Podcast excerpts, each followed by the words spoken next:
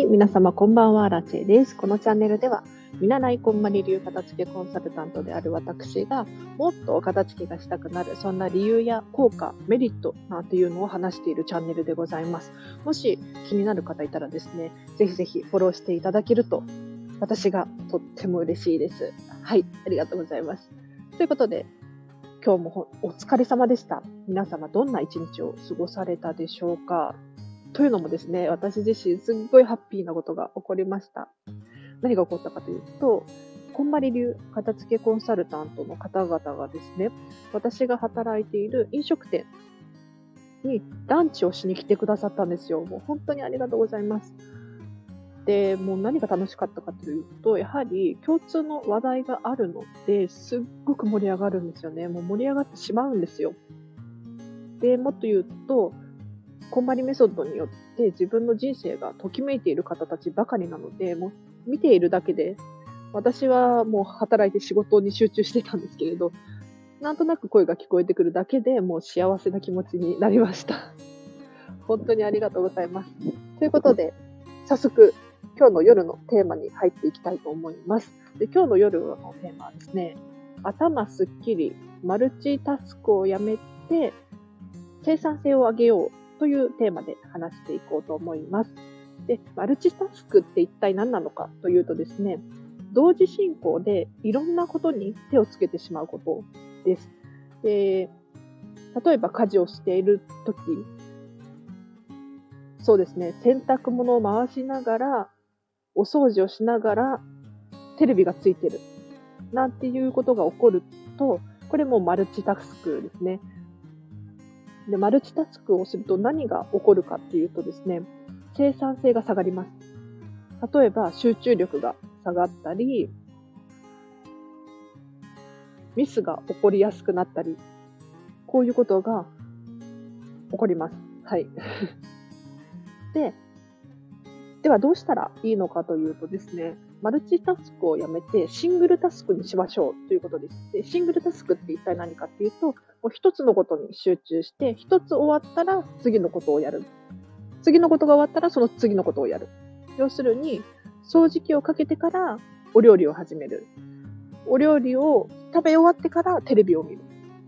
一つずつのことに集中をするっていうことが生産性を上げるのにとっても大切なポイントなんですね。で、このマルチタスク実はお片付けにすっごく関係しているななんて思います。で、やはり、お片付けっていうと、例えば、物質的なお片付けがメインになってくると思うんですが、物質的な片付けじゃ以外に、例えば頭の中の片付け、情報のお片付けっていうのがあります。例えば、ずっと解約しようと思っていた銀行口座とか、クレジットカードなんていうのはありませんか？他にも提出しなければならない書類をまだ提出していないとか、仕事もそうですね。期限がいついつまでにあるけどまだ終わっていない。こういうまだ終わっていないものがたくさんあるとですね、これがマルチタスクになって生産性が下がってきますよというお話です。なので、これもですね、一個ずつ着実に終わらせていくシングルタスクにして、一個ずつでいいです。で、一個ずつ終わらせていくとですね、もう数に限りってあるんで、必ず終わりが来ます。こういうやらなければならない出来事って無限ではないですよね。まあ、もちろん新しく増えていくっていう現象は起こるかもしれないんですけれど、これもですね、やはり一個ずつ終わらせていくことによって集中力が上がったりとか、ミスが減ることが減るので、全体的にトータルで考えるとですね、圧倒的に短い時間で終わらせることができます。なので、ぜひお片付けをするときにですね、物質的な片付けもそうなんですけれど、情報のお片付けも一緒に同時進行で行っていただいてですね、マルチタスクを徐々にやめていって、一個ずつに集中する。そうすると、生産性が上がって、もう人生が有意義になると思うんですよ。なので、集中力を高めていただいて、空いた時間で自分がやりたいことをやる。これが本当におすすめです。で、これ心理学でサイガル肉効果っていうのがあるんですが、皆さんご存知でしょうか？例えばなんですけれど、テレビドラマを見るとするじゃないですか。で、ドラマを見ている間に CM が挟まりますよね。で、結構5分とか CM って長いんですが、一方でですね、この5分の CM も見ても、見終わって新しく、こう次の続きが見られるんですけれど、その間に5分間の空白があっても、ストーリーを続けてみることができますよね。要するに脳が記憶していて、ちゃんと話の流れを記憶していって、途中で中断してしまってもその続きが気になって見ることができる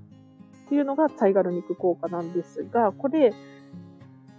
今ちょっとポジティブな感じで言ったんですけれど、例えば、食器を洗っていないものが、シンクにこう、置きっぱなしにしているってなると、これもサイガル肉効果で、食器洗ってないっていう風に中途半端にしておく。さっきのドラマもそうなんですけれど、続きが気になる状態のままにしておく。そうすることによってずっとずっと頭の中に残ってしまうんですよ。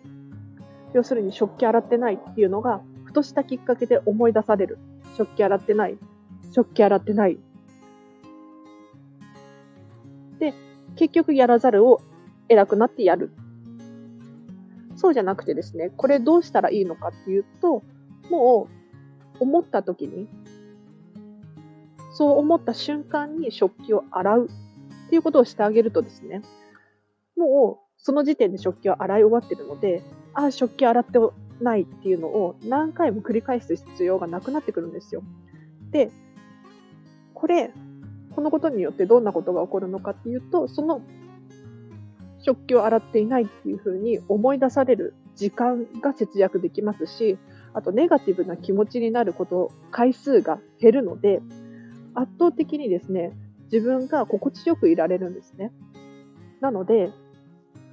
これマルチタスクとすごく関係しているななんて思うんですが、ぜひ、情報のお片付けとか、こういった食器を洗うとか、洗濯をするとか、家事もそうなんですけれど、ちょっとしたことを先延ばしにするのをやめてですね、一個ずつ着実に、その都度やっていくことによって、自分自身がポジティブにいられる、心地よい状態でいられるので、ぜひ、お片付けをするときはですね、こういったこと、こういった効果も考えていただいて、進めていただけると、より楽しくなるんじゃないかななんて思います。ということで、本日もお聴きいただきありがとうございました。で今日の合わせて聞きたいなんですが、これに合わせてですね、過去に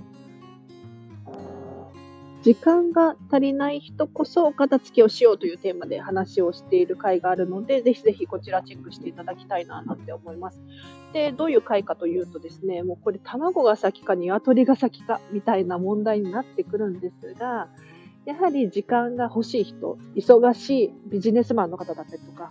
育児が忙しい主婦さんだったりとか、こういった方々にはですね、お片付けをする時間っていうのがそもそも捻出するのが難しいんですよ。もうこれすっごくわかります。私もお片付けなんてしてる場合じゃないみたいに思うことがあったんですけれど、実はお片付けを先に終わらせてしまった方が、長期的に見て、結果的に時間が、時間に余裕が生まれますよという回を詳しく話している回、回なので、リンク貼っときますので気になる方いたらですね、ぜひぜひチェックしていただきたいななんて思います。ということで、今日も最後までお聴きいただきありがとうございました。もう本当に今日私とっても楽しかったです。もう、飲食店で働いてるんですけれど、もうこんなに楽しいことなかったですね。まあもちろんいつも楽しく働いているんですが、こんまり流片付けコンサルタントの方々が来てくださって、もうたくさん声かけてくださって、もちろん初めましての方もいたんですが、やはり共通の話題があることによって、とっても楽しくいられたななんて思います。で、どんな方が来たかというと、もう本当にすごくって、片付けコンサルのインスタグラムをやってる方、フォロワーさんが千何人とか、千何百人とかいらっしゃる方だったり、こうまりさんの世界に2人しかいないお弟子さん